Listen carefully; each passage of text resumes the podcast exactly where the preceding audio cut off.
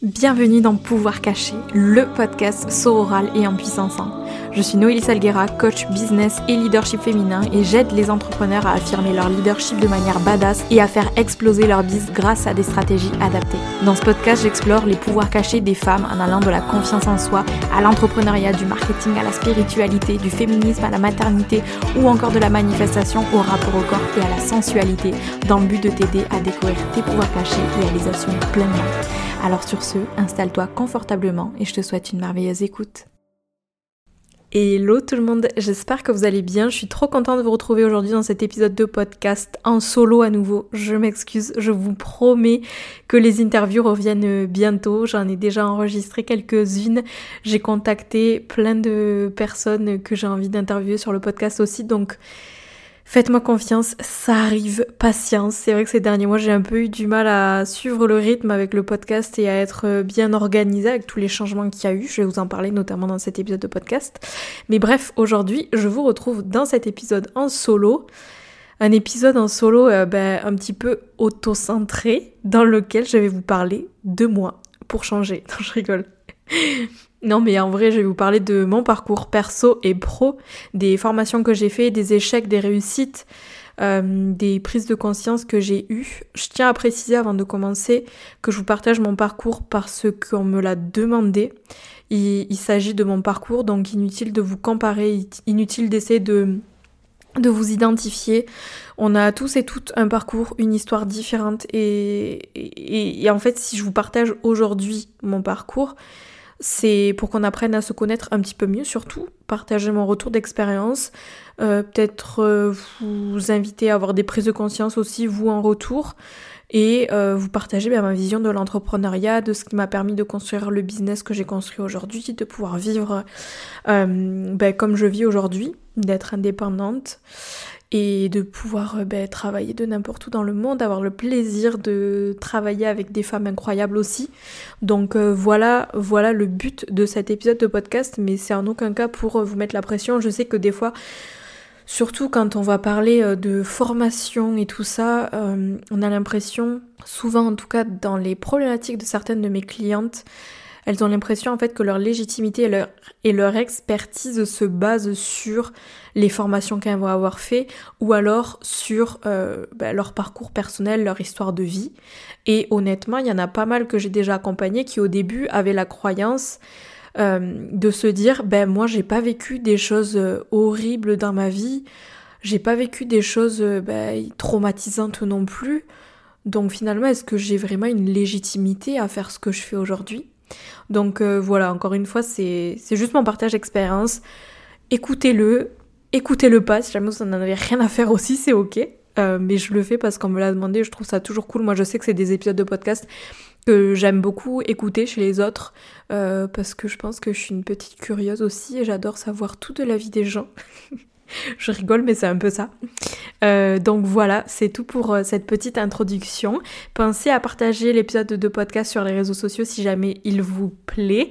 Euh, si jamais vous avez envie de diffuser certains messages que vous avez entendus, peut-être des choses qui vous inspirent, etc. C'est vraiment le meilleur moyen de soutenir le podcast et de diffuser les messages ben, que je vous partage ici, de soutenir mon travail aussi, que je fais simplement par par pure passion, puisque le podcast en soi ne me rapporte rien à part votre, votre écoute, vos retours, etc. Et vous qui me découvrez aussi par le podcast.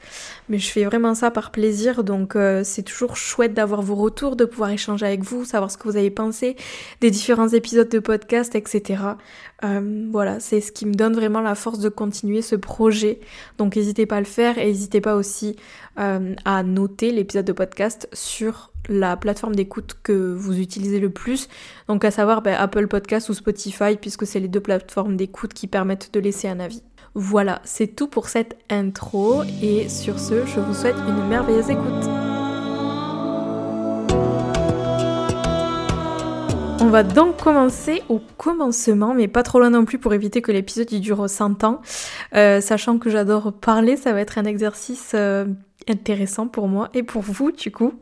Euh, j'ai fait un bac ES en ayant un double statut, celui de lycéenne et de sportif de haut niveau, puisque j'étais en pôle espoir snowboard au lycée climatique et sportif de Font-Romeu donc euh, dans les Pyrénées pour celles, celles qui connaissent.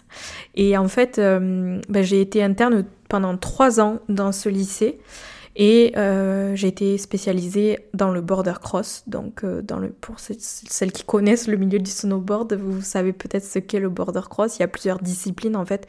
Et moi, j'étais spécialisée dans cette discipline. Donc, si jamais vous voyez ce que c'est que du motocross, par exemple, avec euh, les parcours de motocross, donc avec toutes les petites bosses et les virages relevés, bah, c'est pareil. Mais en snowboard. Donc, ça, c'était ma discipline. Et en parallèle, à l'époque, j'ai suivi aussi une formation pour devenir juge régional de slopestyle pour pouvoir juger pendant les compétitions. Et euh, du coup, pendant ces trois années de lycée à Font-Romeu, comment est-ce que ça fonctionnait C'est que, bon déjà j'étais interne, donc euh, j'étais tout le temps au lycée, et en fait on, avait en général le matin entraînement, donc euh, hors période hivernale, on avait on avait toute la matinée, on faisait du sport, donc la préparation physique. Et pendant la période hivernale, ben, tous les matins, on avait entraînement de snow sur la station à Font-Romeu, du coup. Donc euh, c'était vraiment un équilibre entre ben, les matins, on avait l'entraînement de snow, et l'après-midi, on avait cours, et le soir, on avait tutorat avec les profs, euh, desquels en fait on avait raté les cours dans la, dans la matinée, puisqu'il y avait d'autres personnes dans ce lycée qui n'étaient pas en section sportive ou pas en pôle espoir. Donc le soir, on avait les tutorats pour rattraper les cours jusqu'à tard le soir et ensuite rebelote le lendemain. Souvent les week-ends euh, ou même des fois sur une semaine entière, on partait en compétition euh, à l'étranger ou alors dans les Alpes beaucoup parce que les quand on commence à monter en niveau, euh, souvent les compétitions, elles sont surtout dans les Alpes pendant la période hivernale. Donc voilà, ou alors on partait en stage pendant plusieurs semaines, etc. Donc après, il fallait rattraper les cours et tout ça vraiment, en fait, cette, euh, cette période, bon déjà c'est la période aussi, je fais une petite parenthèse, mais c'est la période à laquelle j'ai rencontré Étienne, qui est aujourd'hui mon mari. Euh, on s'est rencontré au lycée à font qui, puisque lui aussi, en fait, il était euh, dans cette section snow, donc c'était vraiment une période hyper cool. À cette époque, je découvre le yoga et la méditation, donc en 2012. Et ça va devenir très très vite des outils qui vont être indispensables par rapport à la gestion du stress. Euh, et par rapport aussi à la préparation de mon corps finalement, parce que même si on est sur un snowboard et que ça demande beaucoup de force et d'explosivité, bah, ça demande aussi beaucoup de souplesse pour pouvoir être bah, la plus fluide aussi dans mes mouvements. Donc à l'époque, euh, le yoga et la méditation, ça nous est proposé au sein de euh, l'accompagnement du coup de, du pôle espoir en fait avec le coach qu'on avait à l'époque qui mettait en place euh, des sessions de méditation, des sessions de sophrologie aussi, et des petites séances euh, de yoga, surtout des étirements au début. Après, c'est vrai que moi, je me mettais dans ma chambre à l'internat et je regardais des vidéos de yoga pour euh, continuer de m'étirer, ça me faisait beaucoup de bien, etc. Je vous avoue que étant euh, athlète de haut niveau, j'avais un gros mental de compétitrice et du coup en fait au début quand j'ai commencé le yoga, c'était surtout euh, le, fait en fait de me mettre des petites euh, des petits challenges à atteindre certaines postures. donc rien à voir avec la philosophie du yoga que je découvrirai quelques années plus tard. Mais voilà, au début ça me fait ça me fait du bien comme ça pour faire du bien à mon corps, faire du bien à mon mental avec la méditation aussi. Et donc c'est à cette époque-là que je découvre euh, tous ces outils. C'est à cette époque-là aussi que ben, en vivant à l'internat, on apprend tout plein de choses sur la vie en communauté.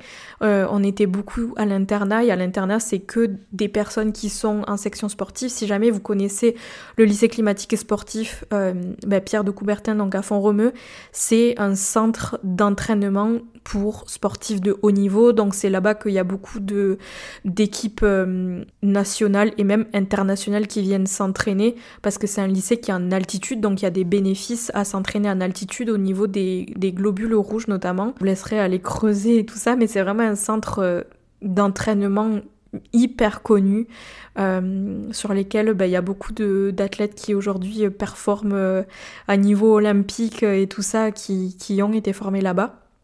Donc, euh, donc voilà, c'était hyper carré. Et puis euh, j'étais entourée ben, que de personnes euh, hyper ambitieuse. Il y a beaucoup de sections sportives là-bas, donc au-delà des, sports d'hiver, snow, ski, ski freestyle, ski de boss, hockey, patinage artistique, quoi d'autre, ski de rando, ben, il y a plein d'autres sports. Il y a l'équitation, il y a le pentathlon, il y a le biathlon, il y a le foot, il y a la lutte, il y a quoi d'autre? Euh, La natation. Enfin bref, il y a au taquet de sections. Donc on est entouré de plein de profils différents, euh, de plein de mentalités différentes, mais tous avec la volonté commune ben, d'exceller dans le sport et d'exceller dans notre discipline. Euh, c'est un lycée qui était bah, hyper carré. Enfin, moi, je vois, je sortais, on sortait pas du tout le week-end. Je passais le week-end à l'internat. Euh, bah, interdiction de fumer, de boire. t'es dans la montagne, donc il n'y a pas vraiment de distraction. T'es vraiment focus sur tes études et sur ta carrière sportive. Et cette expérience, du coup, elle a duré trois ans, forcément, c'était le lycée. Et ça m'a appris tout plein de choses, comme la détermination, l'indépendance. Forcément, à l'internat, quand tu arrives à l'internat et que tu as. Je crois que j'avais 15 ans, 14 ans peut-être. Bah, c'est hyper tôt, donc euh, ça t'apprend aussi l'organisation, c'est quelque chose d'autre que j'ai appris là-bas. L'ambition, la combativité, le fait de se battre pour ce en quoi on croit, ce que l'on veut, etc. Euh, une forme de discipline aussi, j'ai appris là-bas. D'autant plus qu'en fait, depuis la sixième, donc même au collège, j'ai toujours eu ce double statut de sportive en plus de mon statut d'élève, puisqu'au collège, j'étais aussi, euh, bah, depuis la sixième, en section sportive. J'ai toujours fait du sport, j'ai toujours fait de la compétition, j'étais sur les skis quand j'ai eu un an et demi, parce que mon grand-père était moniteur de ski et qui tenait euh, un des plus gros restaurants de la station de ski, si jamais vous connaissez Axe 3 Domaines. Euh, voilà d'où je viens. Donc euh, bref, j'ai toujours été euh, sur les skis et puis après, dès l'âge de 6 ans, sur le snow, à faire des compétitions, à partir, etc.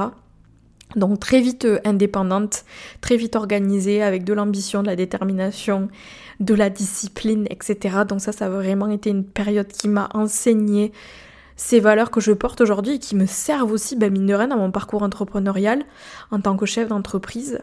Donc euh, voilà, j'ai fait ces trois ans de lycée à Font-Romeu dans ce lycée-là et j'ai du coup validé mon bac ES en 2015 et suite au bac ES, en fait, j'ai dû stopper ma carrière d'athlète de haut niveau, donc de snowboardeuse, suite euh, à trois opérations du genou qui ont eu lieu euh, Je me suis fait opérer du genou trois fois. Donc euh, ça a été euh, entre 2013 et 2017, j'ai fait je me suis cassé trois fois le genou en fait et j'ai subi trois opérations euh, qui ont fait que mon chirurgien m'a conseillé d'arrêter la compétition si je voulais garder mon genou et si je voulais pas que à 35 ans on doive me mettre une petite prothèse et que je ne puisse bah, plus rien faire du tout comme sport.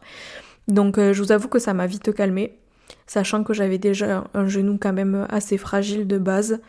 Euh, ça a été vraiment un gros coup dur, bah, déjà aussi tout au long de, cette carrière, parce que la première opération, la première fois que je me suis fait opérer, j'étais en troisième.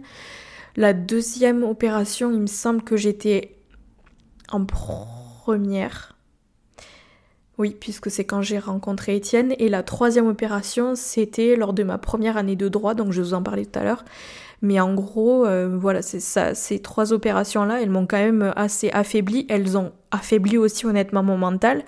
Parce que quand tu te blesses et que tu es dans le genre de structure, le genre de lycée dans lequel j'étais, ben en fait, sur tous les temps d'entraînement, tu te retrouves tout seul. Donc moi je me suis retrouvée toute seule, un petit peu en marge du groupe parce que je pouvais plus m'entraîner. Euh, j'étais j'étais en centre de rééducation aussi, donc ça nous éloigne. Euh, puis faire toute la rééducation après, on est forcément on est on est éloigné. Les autres ils partent en compétition, ils partent en stage, etc. Donc ça a été un très très gros coup dur pour le moral à chaque fois de me blesser, de me rééduquer. Et puis entre l'opération et la fin de la rééducation, euh, il y a bien huit mois à chaque fois, donc euh, c'était des périodes hyper longues et hum, de grande solitude, de se sentir euh, ben, complètement inutile. Parce que quand euh, les autres s'entraînent, ben, il n'y a plus personne dans le lycée, donc tu es tout seul un peu. Donc ça a été vraiment une période hyper dure qui m'a ouvert les yeux après aussi. Je vais vous expliquer pourquoi, mais ça a été vraiment un gros coup dur et une nouvelle leçon en fait qui a été celle de ne pas me définir en fonction de ce que je fais. Puisque moi à l'époque mon identité jusque-là c'était Noélie la snowboardeuse. On me connaissait pour ça, c'était euh, euh, Noélie, on me connaissait par rapport à mes résultats au snow, par rapport à mes ambitions, par rapport à ce que j'avais déjà fait, etc. Je voulais aller au JO, enfin j'avais vraiment de grandes ambitions dans ma carrière sportive, je voulais faire de grandes choses, etc. Finalement, ben, on m'a un peu coupé l'herbe sous le pied avec ces trois blessures et ces trois opérations. Et je me suis demandé en fait à ce moment-là, ben, qui est-ce que je suis? Qui c'est que je suis sans le snow? Qu'est-ce que j'ai envie de faire? Et là, j'étais complètement perdue. Ça a été hyper dur aussi de retrouver en fait mon identité en dehors du snowboard qui m'avait toujours défini euh, depuis que j'ai 7 euh, ans, quoi, de 6 ans et demi, 7 ans. Donc à ce moment-là, ça a été vraiment très compliqué et donc je me suis demandé mais qu'est-ce que j'ai envie de faire? J'avais envie de rester dans ce milieu-là aussi, donc m'est venue l'envie de devenir psychologue pour, athlète, de haut niveau slash coach mental puisque moi à ce moment-là ben, j'étais accompagnée par une psychologue euh, pour athlète de haut niveau, coach mental, euh, qui était prise en charge du coup vu que j'étais en pôle espoir, c'était prise en charge. Donc j'avais des séances gratuites et j'étais suivie par cette personne-là. Et ça m'a vraiment donné envie, ça je me suis dit, mais en fait, ce serait une super bonne idée d'accompagner ben, d'autres athlètes euh, sur leur carrière, etc. Et en fait, j'ai commencé à parler de ce projet autour de moi et on m'a vite euh, fait comprendre que, ben, que c'était galère de bien gagner sa vie en étant psychologue, de réussir, que pour être psychologue, pour être athlète de haut niveau, ben, il n'y a, a pas beaucoup de place, etc. En gros, Enfin, c'était vraiment, c'était les croyances des autres à cette époque-là. Je dis pas que c'est la vérité, mais il y avait aussi, en plus de ça, les croyances de ma famille, qui est une, qui, ma famille en fait, qui a jamais eu beaucoup d'argent. Euh, j'ai un père qui est électricien, ma maman qui était nounou à la maison, enfin. Et en fait, ma famille m'a vraiment un petit peu poussée en me disant que si je voulais avoir de l'argent et pas galérer comme eux ils ont galéré, ben, il fallait que j'ai un bon diplôme. Donc là, il y a eu après une autre prise de conscience que j'aurai bien plus tard, bien sûr, celle de ne pas laisser les autres nous dévier de ce qui vibre en nous. Mais vous me direz, d'avoir écouté les autres, ben ça m'a amené à ce que je fais aujourd'hui. Donc euh, où est la leçon dans tout ça? Je ne sais pas, mais il y a eu des prises de conscience en tout cas autour de, autour de cette décision. Donc je vous l'ai dit tout à l'heure, vite fait, mais j'ai fini par me diriger en droit. Euh, j'étais à l'université Toulouse-Capitole et euh, à l'époque, donc en 2016, je commence à m'intéresser à l'astrologie et au tarot et au rituel de lune. Donc en parallèle de mes études en droit. Euh, bon, j'ai fait mes études en droit parce que, en gros, vous allez peut-être vous demander, mais pourquoi t'es partie de la psychologie au droit? Mais Parce qu'en fait, j'étais super nulle en maths. Et que ben, quand on est nul en maths, eh ben, on va en droit, en gros, et qu'on a des bonnes notes, on nous pousse à aller en droit. Donc c'est ce qui s'est passé pour moi, et puis en plus j'adore apprendre, donc en soi je me suis éclatée en droit, parce que je trouvais ça hyper passionnant, même si c'était hyper difficile, euh, ben, mais de rien, cette expérience quand même de ces trois années en droit, ça m'a appris à vraiment euh, persévérer, on va dire, parce que c'était vraiment hyper compliqué de passer à chaque fois, d'avoir des bonnes notes, etc. S'il y en a parmi vous qui ont fait du droit, enfin, vous savez que c'est des études qui ne sont pas faciles du tout. T'arrives euh, au premier jour à la fac de droit, on te dit regardez la personne à droite, la personne sur votre gauche. Ben, sur vous trois, il n'y en aura qu'une qui va passer en deuxième année. Donc de suite, euh, tu vois, ça te ça t'affole un peu. Donc ouais, ça a été assez compliqué, mais ça m'a appris vraiment à, à me mettre au travail, à étudier, à savoir m'organiser aussi forcément. Et ça m'a aussi appris quelque chose d'hyper intéressant, c'est-à-dire que vu que j'ai toujours eu ce statut de, de sportif de haut niveau, c'était pour la première fois dans mes études que je n'avais pas ce statut, et c'était pour la première fois dans mes études où j'arrivais dans un environnement là où il y a beaucoup d'élèves, et donc l'attention elle n'était pas braquée sur moi. Parce que quand on a ce statut de sportif de haut niveau, ben forcément les profs font vachement attention à toi, vu que tu as des tutorats, ben tu, lis des, tu lis des liens beaucoup plus proches avec... Euh, avec tes professeurs, etc. Et à la fac de 3, bah, c'était pas du tout ça. Enfin, t'es t'es un clampin au milieu de tout plein d'autres clampins. Donc euh, ça, a été, euh, ça a été un peu challengeant aussi de se sentir invisible. ça a été une autre leçon. Donc bref, je reviens à ce que je vous disais, mais à l'époque, en 2016, du coup, quand je suis à la fac de droit, je commence à m'intéresser à l'astrologie, au tarot et au rituel de lune. Euh, parce que je sais même pas comment est-ce que je me suis mise là-dedans. Je pense que c'est parce que je commençais aussi à m'intéresser pas mal à tout ce qui est développement personnel, euh, énergie féminine, féminin sacré. À l'époque, c'était euh, la grande mode entre guillemets. Et j'en suis venue à m'intéresser donc à ça et à l'astrologie, au tarot et au rituel de lune. Et à l'époque, je fais la rencontre d'Oran, qui est une copine que j'ai rencontrée sur les réseaux sociaux et qui va m'initier du coup au rituel de lune. Et ces rituels de lune à l'époque, ils me permettent vraiment de rester ancrée, d'apaiser mes émotions, d'apprendre à me connaître aussi, puisque je faisais pour moi-même un rituel de lune à chaque nouvelle lune et à chaque pleine lune. Si vous avez déjà suivi les rituels de lune que j'ai eu organisés en ligne, vous savez que chaque euh, nouvelle lune et chaque pleine lune va tomber dans un signe astrologique différent. Donc chaque nouvelle lune et chaque pleine lune va avoir une thématique de, de travail entre guillemets différente. Et du coup, en fait, pendant plusieurs années, j'ai fait ces rituels de lune pour moi et ça m'a permis de, de m'étudier, d'apprendre à me connaître, de cheminer sous différentes thématiques, sous, sur différents secteurs de ma vie au fur et à mesure de, des lunaisons dans l'année. Et ça a été euh, hyper instructeur, ben voilà, pour me connecter à mon intuition, me connecter à ma spiritualité, travailler sur moi, euh, apprendre à comprendre mes émotions, à guérir mes blessures, etc. Ça a été vraiment ce premier pas pour moi euh, dans ce, cheminement de d'évolution personnelle, j'ai envie de dire. Du coup, j'ai fait trois ans de droit et au bout de ces trois ans, quand j'ai validé ma licence, j'ai compris que je ne me voyais pas du tout travailler dans ce milieu sans deck. Mais euh, en fait, ben, j'adorais étudier le droit, etc. Mais je me voyais pas du tout rentrer dans un tribunal devoir défendre des causes, etc., des, affaires, euh, sachant que je n'avais aucune confiance en moi, sachant qu'à l'époque, parler en public, c'était une de mes plus grosses peurs qui me tétanisait, etc. À chaque fois qu'on avait des présentations à faire, euh, on a eu un projet en anglais là où on devait euh, reconstituer tout un procès, etc. Enfin, c'était ma peur, ma plus grande peur bleue en fait, de devoir prendre la parole. Donc à l'époque, je me dis, ben, je serais jamais capable en fait euh, de faire ça. Je me vois pas du tout du haut de mes 1m50 arriver dans un tribunal et, et potentiellement me faire rabaisser et peut-être souffrir, etc. Parce que c'est quand même un milieu honnêtement le milieu du droit qui est assez euh, dur aussi à ce niveau-là. Donc euh, ça m'a très vite refroidi et j'ai compris que je me voyais pas du tout travailler dans ce milieu. Bon, je m'en étais rendu compte un petit peu avant, mais bon, ça a mis du temps avant d'infuser et que je prenne la décision de décevoir ma famille. je rigole. Euh, mais c'est vrai qu'au début, bah, ça, a un peu, ça a un peu inquiété.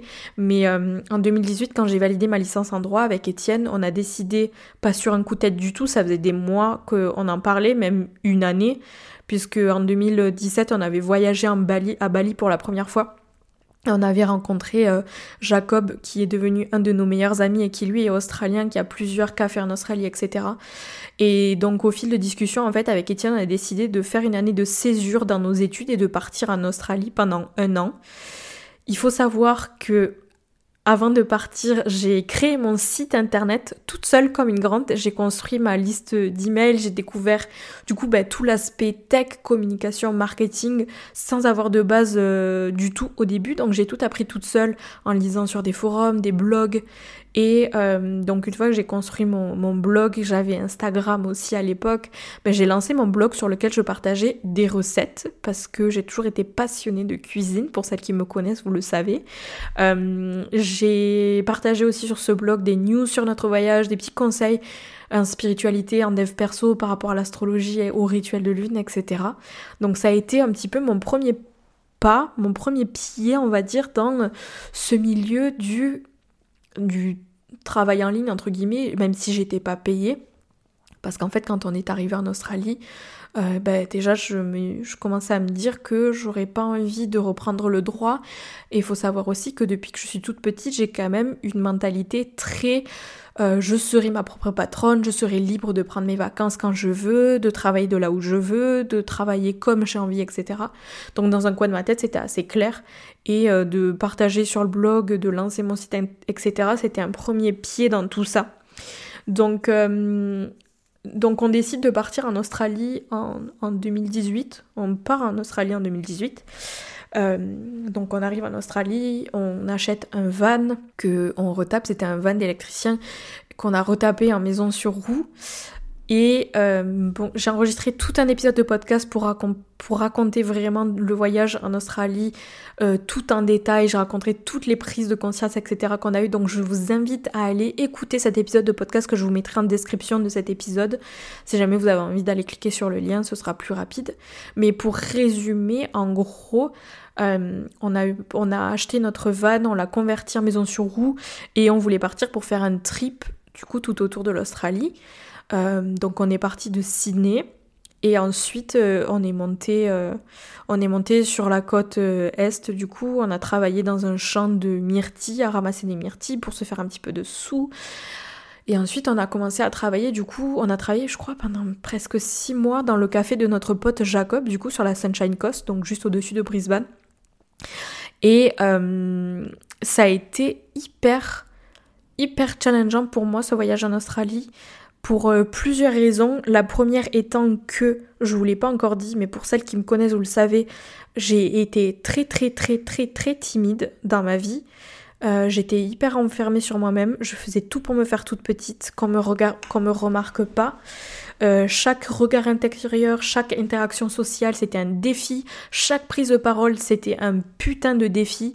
J'aimais pas mon apparence, trop rondelette, trop petite. J'ai essuyé tout plein de moqueries aussi par rapport à ma petite taille, sachant qu'aujourd'hui je fais 1m50, je suis toujours très petite. Euh, parce que j'ai eu des problèmes euh, hormonaux qui ont fait que je grandissais pas et que j'ai dû prendre des hormones de croissance pendant 4 ans. Donc, euh, donc voilà, ça a, été, ça a été assez compliqué. Et j'avais aussi beaucoup d'anxiété sociale qui vraiment me paralysait dans plusieurs situations. Et en fait, j'avais peur du jugement des autres, je m'étais enfermée dans une bulle. Euh, j'évitais toute attention, etc. Donc vous vous dites bien que quand j'ai débarqué en Australie, que j'ai dû travailler dans des cafés, si jamais vous connaissez un petit peu l'ambiance des cafés style brunch, vous savez qu'il faut être hyper réactif, que en Australie notamment, euh, on ne sert pas à table, donc il faut crier le prénom des gens au comptoir pour qu'ils viennent chercher leur commande. Donc déjà, interagir avec d'autres personnes, c'était compliqué, et encore plus interagir avec d'autres personnes dans une langue qui n'est pas la mienne c'était hyper compliqué, hyper challengeant. Mais c'est comme ça en fait que que j'ai, en sortant de ma zone de confort, en fait, c'est comme ça que j'ai construit de la confiance en moi au, fur et à mesure que j'ai été de plus en plus à l'aise avec le fait de m'exprimer, de prendre la parole, de parler aux autres, etc. Parce qu'au début, c'était vraiment pas gagné. Quand on est arrivé en Australie et qu'on a dû commencer à chercher du travail, euh, je me suis retrouvée plusieurs fois devant des restaurants avec mon CV en main, à passer 30 minutes dehors, à supplier Étienne pour lui dire d'y aller pour moi, ou alors pour le supplier euh, de, de juste de pas y aller en fait parce que j'étais tétanisée, que enfin c'était la panique en fait, c'était la panique. Il y a une fois je me suis mise à pleurer et tout, enfin c'était une grosse catastrophe. Donc il y a tout un travail de confiance en soi qui a été fait notamment grâce au fait ben, de me pousser, de sortir de ma zone de confort, d'aller déposer ses CV. Et puis ensuite ben, de travailler dans la restauration, forcément. Euh, on a passé six mois à travailler dans la restauration. Et ben ça te pousse en fait parce que t'as pas le choix quoi de prendre la parole, de prendre ta place, de te faire respecter, de parler aux clients. Donc, euh, donc ouais, ça a été une expérience euh, qui m'a beaucoup appris sur moi-même, sur euh, mes capacités sur euh, ma capacité à prendre la parole en public, etc. À l'époque, on faisait des, des, vlogs aussi sur YouTube, euh, hyper drôles, sur lesquels on partageait bah, du coup notre, notre petit périple. Donc ça a été un exercice pour moi de d'arriver à m'exprimer devant la caméra. Euh, donc ça a été hyper fun et hyper challengeant aussi. Et puis c'est des bons souvenirs aussi qu'on a. Mais vraiment, cette, euh, cette, euh, cette expérience en Australie, donc voilà, ça m'a appris cette première chose. Et la deuxième chose dont je voulais vous parler, c'est que ça m'a appris vraiment la résilience et le non-attachement. Euh, parce que, enfin, vous irez écouter l'épisode de podcast sur le voyage en Australie si jamais ça vous intéresse plus, mais on a eu beaucoup de problèmes mécaniques sur notre van et on est tombé en panne au milieu du désert. Ça a été une expérience assez traumatisante puisqu'on est resté bloqué dans le désert, sans réseau, etc. En gros, notre van, il a pété et euh, il fonctionnait plus du tout. Sachant qu'on avait investi euh, plus de 15 000 euros dans ce van. Ça a été euh, assez traumatique de se dire que ben, on perdait tout ce qu'on avait mis dans ce van, sachant qu'on voulait revendre le van après pour continuer de potentiellement voyager. Donc euh, on perd tous nos sous, on doit payer extrêmement cher pour remorquer le van, etc. mais bref, allez écouter l'épisode de podcast sur l'Australie parce que je raconte tout en détail. Mais en gros, ça m'a appris le non-attachement par rapport à l'argent et la résilience et le fait de savoir rebondir et de pas euh, s'avouer vaincu en fait parce que une fois qu'on est tombé en panne ben, on a trouvé du travail alors à 900 km mais du coup on s'est dit à ce moment-là bon ben on va aller travailler pendant deux mois dans un nouveau café. Euh, on était à Catherine, donc au niveau de Darwin, si jamais vous connaissez un petit peu l'Australie. Et, euh, donc on a travaillé dans ce café, que ça m'a appris beaucoup de choses aussi sur le fait de s'affirmer encore une fois parce que les patrons n'étaient pas toujours sympas avec nous. Et on s'était dit on va aller travailler dans ce café pendant deux mois et ensuite on va aller passer deux mois à Bali puisque euh, ben, Bali, euh, on s'était dit, on y est déjà allé, on connaît un petit peu, euh, c'est pas cher, on sait qu'avec les sous qu'on va se faire en deux mois, on va pouvoir vivre confortablement pendant deux mois à Bali, etc. Et puis ce sera l'occasion pour moi de me former au yoga, puisque vraiment, si vous écoutez l'épisode de podcast sur l'Australie, le voyage en Australie, ça a été vraiment un autre déclencheur de transformation personnelle et une amplification de ma spiritualité. Euh, ça a été euh, vraiment extraordinaire comme ouverture à ce point de vue-là. Et à la fin de notre voyage en Australie, j'ai vraiment ressenti le besoin de me former au yoga. Et du coup, ben, à la fin de, notre périple australien, on est parti à Bali pendant deux mois, en 2019. Et je me suis formée du coup au yoga. Euh, il y a eu d'autres trucs, c'était une formation de yoga, mais on a été aussi formé aux bases de l'Ayurveda, il y a eu un neuropsychologue, un neuro, euh, pardon, un neurochirurgien qui est venu nous parler de la psychoneuroimmunologie, c'était hyper intéressant. Donc en gros, euh, comment est-ce que notre état d'esprit et nos émotions influent sur euh, notre santé et la potentielle, le potentiel développement de maladies chroniques. Donc c'était hyper intéressant. on a eu du breathwork aussi, du pranayama euh, enfin après tout ce qui est philosophie du yoga, si jamais vous connaissez, vous savez, tout ce qui est méditation, etc. Kriya aussi. Il euh, y a une dame qui est venue aussi pour nous initier au tarot, donc euh, ça a été hyper, hyper, hyper intéressant. C'était une formation que j'ai fait avec Shades of Yoga, si jamais ça vous intéresse, c'est un organisme à Bali, je vous le recommande de plus, plus, plus. En fait, pourquoi est-ce que j'ai décidé de me former au yoga? Parce que, comme vous le savez, ça faisait déjà 6 ans que je pratiquais. Et en Australie, j'ai lu beaucoup de livres. J'avais une copine qui s'était formée au yoga aussi. Et c'est à ce moment-là, vraiment en Australie, que j'ai compris que le yoga, c'était plus que la pratique physique. Et j'avais envie d'apprendre, en fait, la philosophie du yoga qui me passionnait, qui me passionne toujours et qui fait toujours partie de ma vie.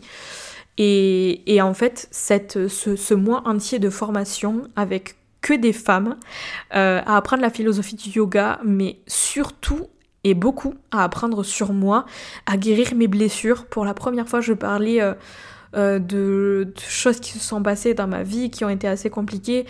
Euh, je sortais beaucoup de ma zone de confort aussi à ce moment-là, à dépasser ma timidité extrême ben, pour donner des cours de yoga, m'exprimer en public et surtout donner des cours de yoga en anglais. Euh, moi qui avais une forte anxiété sociale et très peu confiance en moi, je peux vous dire que euh, la peur de parler en public, elle était bien présente et il a vraiment fallu que je me sorte les doigts des fesses. Donc ça a été vraiment une expérience hyper transformatrice qui m'a ouverte aux autres encore plus. Euh, donc ça a été quelque chose vraiment de merveilleux. Donc j'accélère un petit peu. Euh, on rentre en France en 2019 quand j'ai fini ma formation de yoga et je décide, attention surprise, de ne pas reprendre le droit et de créer mon auto-entreprise à 22 ans. Et du coup, on arrive à Toulouse, euh, j'ouvre mon auto-entreprise, toute seule comme une grande. Je commence euh, à donner des cours de yoga dans des studios à Toulouse. Donc je donnais des cours de yoga dans trois studios différents. Euh, si jamais vous êtes de Toulouse, peut-être que vous avez suivi mes cours, parce que je sais qu'il y en a beaucoup de vous qui m'écoutent et qui étaient des élèves de yoga. mais ouais, j'ai donné des cours chez Moving Yoga, chez Peacock et chez SIP. Donc c'était vraiment une expérience trop trop cool. J'ai trop kiffé donner des cours de yoga en studio. J'adore donner des cours de yoga toujours aujourd'hui, même si j'en donne euh, que dans le cadre des retraites que j'organise aujourd'hui. Mais c'était vraiment trop bien. À l'époque aussi, je vous l'ai pas dit, mais euh, j'ai écrit un livre de recettes végétaliennes parce que quand on était en Australie, j'avais envie d'écrire un livre sur euh, notre voyage en Australie et intégrer des, des petites recettes qu'on puisse faire quand on habite en van parce que j'adore cuisiner. Quand, euh, ben, quand tu dans un van, t'as pas une cuisine de luxe, etc. Donc comment est-ce qu'on fait pour se faire des petits repas bah, qui nous fassent plaisir, qui soient équilibrés? Euh, Donc voilà, et au final, j'avais laissé un petit peu tomber ce, projet-là, même si j'avais beaucoup écrit à l'époque. Et j'ai décidé d'écrire juste un livre de recettes végétaliennes que j'ai euh, publié en auto-édition. Donc ça a été aussi tout un parcours hyper intéressant. C'est moi qui me suis occupée de prendre toutes les photos, de tout rédiger de faire imprimer le livre, de toute la com et tout. Donc euh, ça a été un petit peu ben, mon premier pied dans l'entrepreneuriat euh, avec le fait de donner des cours de yoga dans les studios et euh, d'écrire mon livre de recettes végétaliennes. Donc c'était vraiment trop cool.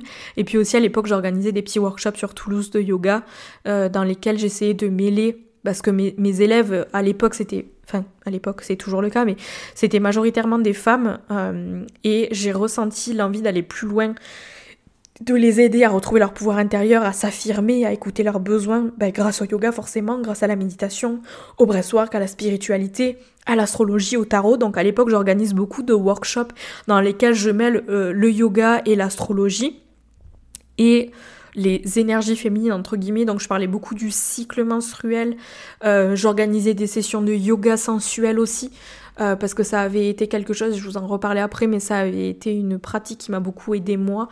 Euh, donc euh, voilà, et en parallèle de tout ça, à l'époque, je travaillais en CDI. Je faisais 20 heures par semaine en tant que cuistot au Café La Fiancée à Toulouse, si jamais vous connaissez. Euh, et en fait, ça me permettait d'avoir un revenu fixe à côté de mon activité auto-entrepreneuriale parce qu'à l'époque, ben, je pouvais pas vivre juste avec mon activité entrepreneuriale. Et ça me permettait aussi de ne pas me mettre la pression forcément dans mes débuts puisque je touchais pas le chômage ni rien quoi. Euh, donc je suis restée deux ans euh, au Café La Fiancée le temps que je puisse commencer à vivre correctement et uniquement de mon activité entrepreneuriale.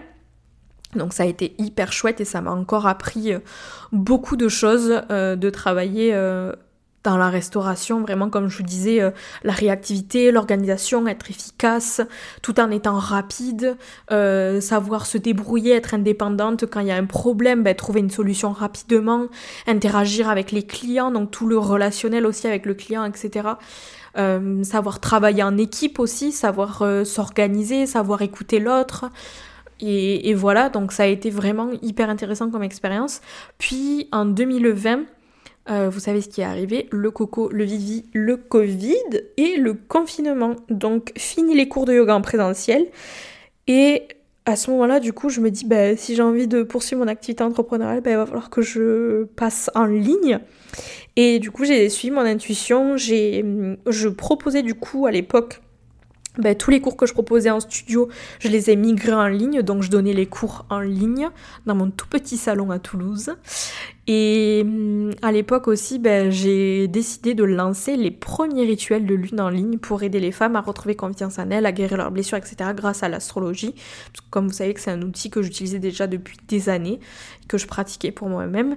Et c'est du coup à ce moment-là que j'ai tout, j'ai organisé tout ça en ligne et que finalement, ben, mon entreprise a un petit peu explosé et euh, je remercie vraiment le Covid et le confinement parce que ça m'a poussé à, passer en ligne. C'est quelque chose que j'avais envie de faire mais qui me faisait ben, un peu peur parce que je me disais ben, qui va être intéressé, etc.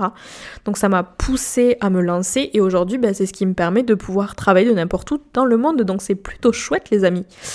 Euh, où est-ce que je voulais en venir avec tout ça? C'est que oui, le fait d'organiser du coup les rituels en ligne euh, et d'organiser les cours de yoga en ligne, etc., ça m'a vraiment fait prendre conscience du pouvoir de la sororité et j'ai eu envie de continuer à me former en fait pour pouvoir proposer des nouveaux outils aux femmes que j'accompagnais à l'époque et ça a marqué le début pendant le confinement, pendant le Covid, vu qu'on avait tout notre temps et que tout ce qui est formation et tout ça c'était accessible en ligne donc c'était hyper facile de se former à l'époque. Eh bien, je me suis formée à un tas de trucs, à savoir le Theta donc je me suis formée avec Nina Kanyak en Theta qui est euh, une méthode pour c'est une, espèce de méditation en gros qui permet de déconstruire les croyances limitantes pour venir implanter des croyances plus bénéfiques. On peut faire travailler sur tout un tas de choses avec le detailing donc ça a été vraiment euh, j'ai suivi les trois niveaux de formation en detailing et ça a été ben déjà hyper intéressant comme outil parce que ça m'a permis d'accompagner encore plus en profondeur les femmes que j'accompagnais et ça m'a permis à moi beaucoup de travailler sur moi parce que quand on est en formation en detailing, on fait beaucoup de, du travail sur soi puisqu'on travaille euh, en duo avec d'autres personnes la formation, etc. Donc c'était juste incroyable comme expérience et c'est un outil que j'utilise encore aujourd'hui. Je me suis aussi formée en PNL, en astrologie médicale et émotionnelle euh, médical et psycho-émotionnel, pardon, en tarot avec Vanessa Diel, si jamais vous la connaissez, euh, en yin yoga et aromathérapie avec Laughing, Lotus, euh, en féminine embodiment flow avec Jenna Ward, donc qui est une technique euh, au travers du mouvement pour aider les femmes à se reconnecter à leur intelligence émotionnelle au travers bah, du mouvement et du corps. je me suis formée aussi au cycle menstruel. Donc là, vraiment, en lisant beaucoup, en participant à des masterclass et tout ça, je me suis formée aussi au chant de mantra euh, en sanskrit. Je me suis formée au sanskrit aussi pour savoir le lire et l'écrire avec Samadhi Collective. À ce moment-là, donc après avoir suivi toutes ces formations, bah forcément, c'est oui, c'était des outils, je me suis formée pour pouvoir les enseigner aux femmes que j'accompagnais, mais ça m'a surtout permis de travailler sur moi et d'en apprendre encore plus sur moi. Euh, et suite à ça, j'ai commencé à, au-delà de proposer du live, j'ai commencé à proposer des programmes en ligne, euh, donc programme de yoga, programme de méditation, programme sur le cycle menstruel, et en me disant, ben voilà, ça me permettra d'avoir moins besoin d'être là en live, parce que mine de rien, quand on organise des trucs que en live, ça demande d'être présent, ça demande de, faire abstraction parfois de si on n'a pas d'énergie, euh, ben de, se dire ben voilà j'ai un programme en ligne les gens ils ont pas besoin que je sois là parce que c'est ce qui s'est passé aussi avec les rituels de lune c'est que ben déjà les lunaisons parfois ça peut être hyper intense et que au bout d'un moment il y avait certaines fois là où moi j'avais pas l'énergie d'organiser les rituels de lune sauf que c'était le rendez-vous euh, bimensuel avec chaque nouvelle lune et chaque pleine lune et des fois, en fait, ben, j'étais juste euh, épuisée, etc. J'avais pas envie de le faire parce que ben, des fois, ça arrive, tu vois, quand euh, t'as un rituel qui tombe, quand euh, t'as tes règles, ben, j'avais pas envie de faire un rituel de lune, même si ça me faisait beaucoup de bien après par la suite et que c'était vraiment... vraiment, les rituels de lune, c'était vraiment ce dans quoi je m'épanouissais le plus, en fait. Donc... donc voilà, mais de commencer à lancer les programmes en ligne, etc., ça a été aussi une ça m'a permis de m'émanciper un petit peu de, du fait d'être, d'avoir toujours besoin d'être là en live. Et après le Covid, après le confinement, etc., j'ai continué à me, à me former en me plongeant vraiment dans mes recherches, à savoir sur la manifestation, les neurosciences, le transgénérationnel, les blessures de l'âme, les croyances limitantes, la sensualité, l'énergie sexuelle. Enfin, en fait, je pense que c'est comme pour un petit peu tout le monde quand on commence à creuser le développement personnel, la spiritualité, etc. Il y a beaucoup d'informations, on a envie d'en apprendre encore plus, de travailler encore plus sur soi, etc. Donc c'est ce qui s'est passé à ce moment-là. J'ai eu envie d'en savoir beaucoup sur plein de sujets différents qui me passionnaient et qui me passionnent toujours beaucoup. Euh, donc en lisant beaucoup, notamment de livres, en suivant des masterclass, en rejoignant des sommets. Euh, voilà, parce qu'à ce moment-là, comme je disais, je ressentais que c'était des notions sur lesquelles j'avais besoin de guérir, notamment tout ce qui est sensualité, énergie sexuelle. Donc je m'inscrivais beaucoup euh, à des séances de, de, de, flow sensuel. Euh, pour apprendre à me reconnecter à ma sensualité parce que ben, forcément euh, manque de confiance en soi, je détestais mon corps, etc. Donc tout ce qui était rapport au corps, à la sensualité, c'était hyper compliqué. Je détestais me mettre en maillot, je détestais me regarder dans le miroir, etc. Donc vraiment tout ce parcours autour de je me réapproprie mon corps, je me reconnecte à mon énergie sensuelle, à mon énergie sexuelle. C'est ce qui m'a aussi permis de retrouver confiance en moi et c'est pour ça aussi que je l'inclus beaucoup dans ce que j'enseigne aujourd'hui parce que c'est des notions qui me servent en tant que chef d'entreprise, à m'incarner dans mon leadership, à avoir confiance en moi, à diffuser une énergie, ben voilà, qui, qui dégage une aura de je suis une femme qui s'assume, qui, qui s'affirme, qui est incarnée dans son corps, etc. Donc euh, voilà pourquoi est-ce que j'ai creusé sur toutes ces notions-là. À l'époque, euh, en 2020, j'ai également lancé le podcast Pouvoir Caché que vous êtes en train d'écouter et qui est classé aujourd'hui numéro 4 en France dans la catégorie spiritualité sur Apple Podcast, donc c'est trop trop cool. Euh, vous savez que j'y explore du coup ben, les différentes facettes de la vie des femmes, du féminisme à la maternité, au marketing, à la spiritualité. Voilà, aujourd'hui il y a plus de 750 000 téléchargements et euh, je suis trop contente de continuer cette aventure avec vous parce qu'elle m'épanouit beaucoup. Euh, passons à 2021 puisque ça a marqué un truc hyper intéressant avec toutes les formations que j'ai fait et tout. Je me suis sentie enfin légitime pour organiser ma première retraite pour les femmes. Et depuis, ben, j'en ai organisé six autres sur des thèmes très variés, mais toujours centrés autour de l'empouvoirment de la femme. Euh, donc il y a eu des thèmes comme la sensualité, la souveraineté, la confiance en soi, euh, l'énergie sexuelle.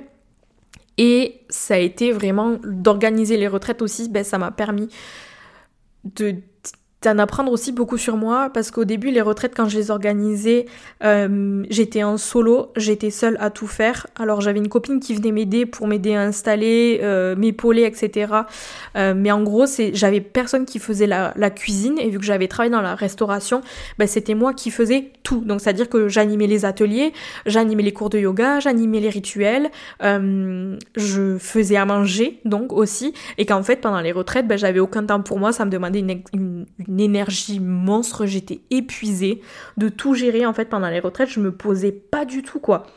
Euh, donc, euh, donc voilà, bon, au, fur, au fur et à mesure, euh, j'ai appris à déléguer, j'ai appris à faire confiance aussi. C'est quelque chose qui est hyper important dans le milieu entrepreneurial, ça, d'arriver à déléguer, de faire confiance aux autres pour pouvoir se décharger aussi.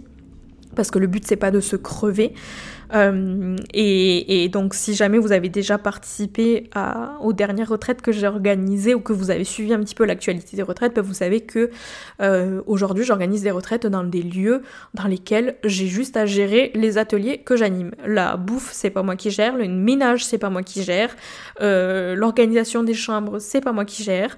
Enfin bref, c'est hyper plaisant parce que ça me permet d'être encore plus au contact des autres femmes et vraiment aussi d'organiser les retraites. Ça m'a appris une chose hyper importante que j'ai eu du mal à faire aussi pendant les débuts de, l'organisation des retraites, c'est-à-dire qu'au début j'organisais les retraites avec un petit peu l'envie d'être présente et, la, et un peu le faux mot en fait de me dire ben voilà euh, il faut que je sois tout le temps avec les filles parce que s'il y a des conversations et que je suis pas là euh, je vais me sentir de côté etc donc il y avait un petit peu ce truc de j'ai envie d'être leur copine quand elles viennent aux retraites. Et du coup j'avais du mal à m'incarner en tant que euh, j'organise la retraite. Et ça m'a demandé plusieurs retraites avant d'arriver à trouver en fait cet équilibre de oui, je suis là, je suis au contact de vous, euh, je suis là pour vivre des choses avec vous aussi, pour plonger dans nos profondeurs euh, et tout ça, mais je suis aussi là en tant que qu'organisatrice de la retraite. Donc j'ai réussi à trouver cet équilibre entre le fait d'être présente pour elle, d'être impliquée, intégrée au groupe, etc., mais aussi à assumer ma posture de leader à l'intérieur de ce groupe puisque c'est moi qui organise la retraite. Et c'est une manière aussi, moi, de protéger mon énergie, de faire attention, euh, ben voilà, à ce que euh, ça reste quand même assez professionnel et tout ça, et efficace. Donc, euh, donc ça m'a aussi appris ça à m'affirmer en tant que, en tant que, en tant que leader, en tant que en tant que femme, voilà, qui organise la retraite et, qui s'assume dans ce rôle-là, quoi. Et pas qui se positionne en petite fille qui a peur euh, de passer à côté de nouvelles copines, etc. Parce qu'en soi, je suis pas là pour me faire des copines. Je suis là pour offrir une expérience inoubliable aux femmes qui rejoignent la retraite.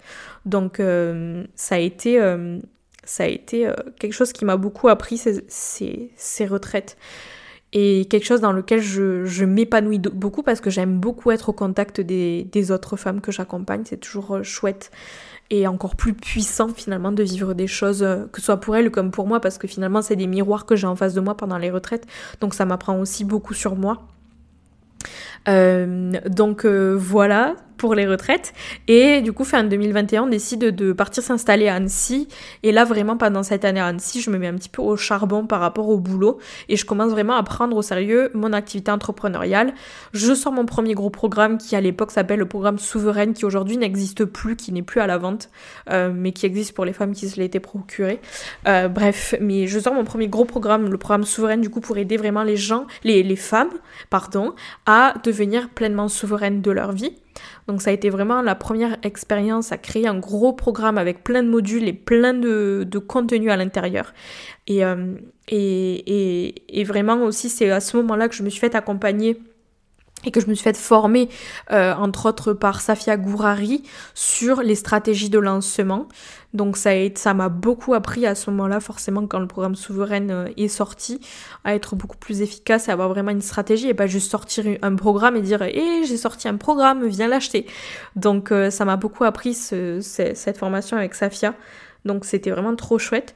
Et, et du coup, pendant cette année-là, en 2021, et toujours euh, aujourd'hui, mais je me suis formée beaucoup à davantage des trucs euh, autour du business, au marketing, à la stratégie, aux automatisations, au tunnel de vente, à la psychologie du marketing aussi, entre autres euh, avec Alex Hormozy, Tony Neves, Safia Gourari, je vous l'ai déjà dit, Natalia Benson pour tout ce qui est mindset autour de, de l'argent, avec Jessica de Prater, avec Valérie Benoît, avec Laura Herd, avec Laura Nise, de Laura, avec Mélodie Denis aussi, qui m'accompagne euh, en ce moment sur tout ce qui est euh, expérience client, parcours client, customer care dans mon entreprise.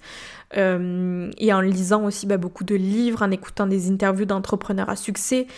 Et puis aussi bah, par rapport à ma, propre expérience, puisque j'ai beaucoup appris par moi-même, comme vous le savez. Et tout ça fait que aujourd'hui j'ai l'expertise que j'ai et que j'ai le business que j'ai parce que j'ai jamais eu peur d'investir dans des formations.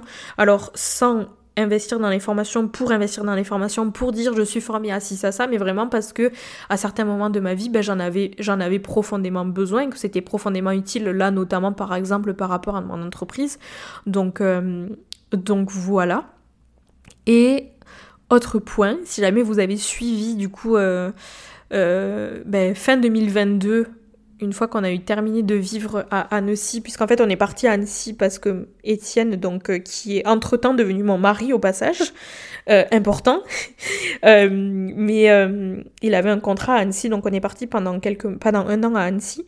Et une fois que son contrat est terminé, on a, décidé, on a décidé de partir en Australie pendant six mois à nouveau ça s'est pas passé comme ça. Donc si jamais vous avez suivi l'année dernière, ben, on, on a modifié, c'était plus Australie, mais du coup on a passé six mois à Bali et un mois et demi en plus en Australie pour aller voir nos potes qui ont eu un petit bébé et tout ça. Donc c'était vraiment trop cool.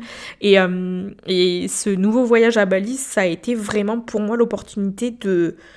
Ça a été vraiment l'année de mon expansion en fait, là où je me suis ouverte, euh, je me suis fait coacher beaucoup aussi euh, si jamais vous le savez, c'est à ce moment-là, l'année dernière à Bali, du coup, que j'ai fait... Euh, donc en 2023, j'ai switché un petit peu dans l'entreprise puisque jusque, juste là, jusque là, pardon, j'accompagnais euh, les femmes dans leur quête de confiance en elles en utilisant tout plein de tout plein d'outils, comme vous le savez, sensualité, énergie sexuelle, avec le breathwork, avec le detailing, avec les cycles menstruels, le rapport au corps et tout ça.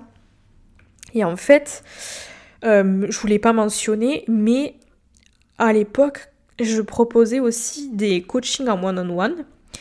et j'ai toujours eu envie de me spécialiser dans l'accompagnement des entrepreneurs parce que c'est un parcours qui me parle beaucoup, qui résonne forcément beaucoup avec mon histoire et tout ça.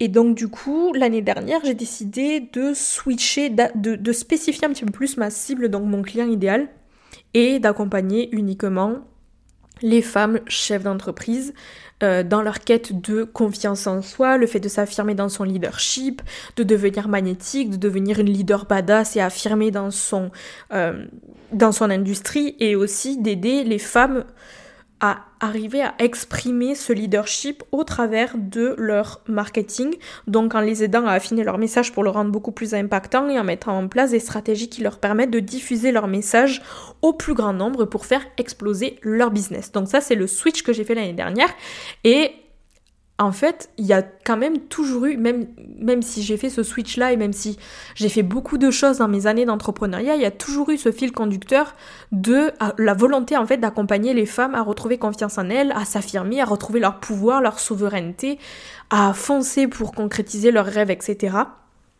Donc, tout mon parcours fait qu'aujourd'hui, je fusionne mon expertise en, pour l'appeler comme ça, on va dire spiritualité, développement personnel, donc à savoir ben, confiance en soi, leadership euh, et tout ce qui tourne autour, donc tout ce que je viens de vous dire, avec mon expertise et ma passion pour le business, le marketing, l'entrepreneuriat, etc. Et ça a été en fait une transition hyper logique pour moi, puisque c'est là que je reviens à mes petits moutons en vous disant que j'organisais des coachings en one-on-one à l'époque pour aider les femmes justement à apprendre à se connaître, à retrouver confiance en elles. Mais cette transition, elle a été hyper logique pour moi en accompagnant uniquement les entrepreneurs parce que ça fait des années que j'accompagne ce profil-là. Et je m'en suis rendu compte que l'année dernière en me faisant coacher. Euh, et en fait, je me suis rendu compte que toutes les femmes que j'accompagnais, que ce soit dans les coachings en one-on-one ou alors que ce soit dans le coaching divine, qui est le coaching que je proposais avant de proposer le coaching Bodlier que je propose aujourd'hui, euh, j'ai toujours eu, donc que ce soit en one-on-one, que ce soit en coaching de groupe, des femmes chefs d'entreprise. Et ça, je m'en suis rendu compte l'année dernière. Alors que ça faisait des années que j'avais envie de, de, me spécifier un petit peu, d'accompagner davantage ce profil de chef d'entreprise féminin. Et, euh, et du coup, l'année dernière, je me suis enfin lancée quand j'ai pris conscience de ça, quoi, et d'à quel point j'avais aidé les entrepreneurs à atteindre des résultats de fou dans leur entreprise, alors qu'à la base, le coaching qu'elles venaient faire, c'était pas du tout basé sur le business. Et donc l'année dernière, je me suis dit, mais pourquoi pas proposer ce que je propose depuis des années sur les thématiques de la confiance en soi et du leadership parce que c'est quelque chose qui est hyper important en tant que chef d'entreprise et combiner ça avec mon expertise en marketing, en stratégie, etc., affiner son, message et tout ça, euh, pour vraiment rendre l'accompagnement de ces femmes-là encore plus pertinent et encore plus euh, percutant, positif, efficace, j'ai envie de vous dire. Donc, euh, donc c'est chose faite. Et, je m'épanouis au taquet parce que j'ai lancé du coup le coaching Bodlier en septembre l'année dernière. On a eu la première cohorte. Là, on vient de commencer la deuxième cohorte et c'est un pur kiff total pour moi de pouvoir accompagner un, euh, une personne type, d'avoir une méthode hyper efficace pour les accompagner, d'être hyper bien organisé, d'être entouré aussi ben, d'autres femmes entrepreneurs ambitieuses. Euh, c'est vachement euh, gratifiant pour moi et c'est vachement motivant aussi, ça fait beaucoup de bien. mais du coup, ça m'a aussi demandé de la patience parce que forcément, en me spécifiant, il y avait beaucoup de personnes dans ma communauté qui se reconnaissent plus du tout avec ce que je fais aujourd'hui et qui du coup ben, disparaissent petit à petit et ça fait qu'en ce moment je suis en train de vivre une purge, on va dire, dans ma communauté dans les gens notamment qui me suivent sur Instagram et qui se reconnaissent plus dans ce que je partage parce que je partage davantage des trucs marketing vraiment spécifiques au leadership dans le business et tout ça même s'il y a toujours ce, ce, cet aspect manifestation, parce que, oulala, je me rends compte que j'ai sauté des étapes. J'essaie d'accélérer parce que j'ai pas envie de vous prendre tout votre temps. Ça va faire déjà une heure que j'enregistre. Mais, euh, mais non, ce que je voulais dire, c'est que je parle aussi beaucoup de la manifestation parce que c'est quelque chose euh, qui m'a été profondément utile dans mon parcours entrepreneurial et dans les résultats que j'ai eus euh, dans, dans la vente, dans le fait d'attirer des prospects, d'avoir des clients hyper alignés, etc. La manifestation, ça a été un outil euh, hyper important pour moi dans mon parcours entrepreneurial et dans ma réussite.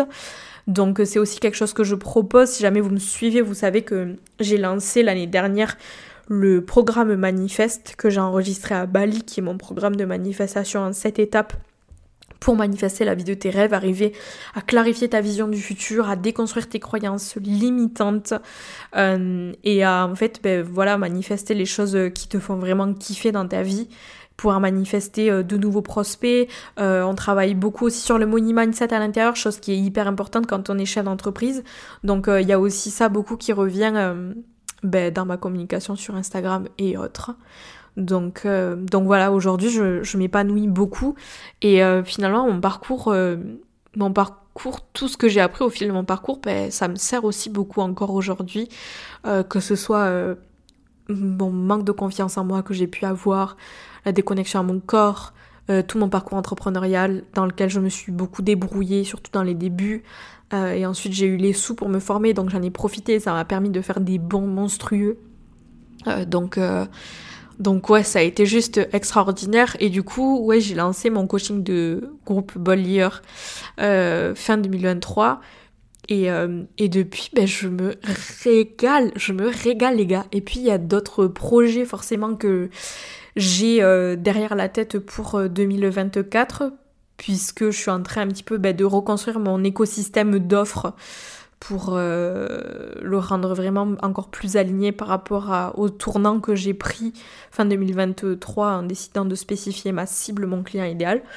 Donc euh, je suis en train de reconstruire tout mon écosystème d'offres. Donc il y a des programmes qui vont sortir cette année, hyper excitant, je suis trop contente.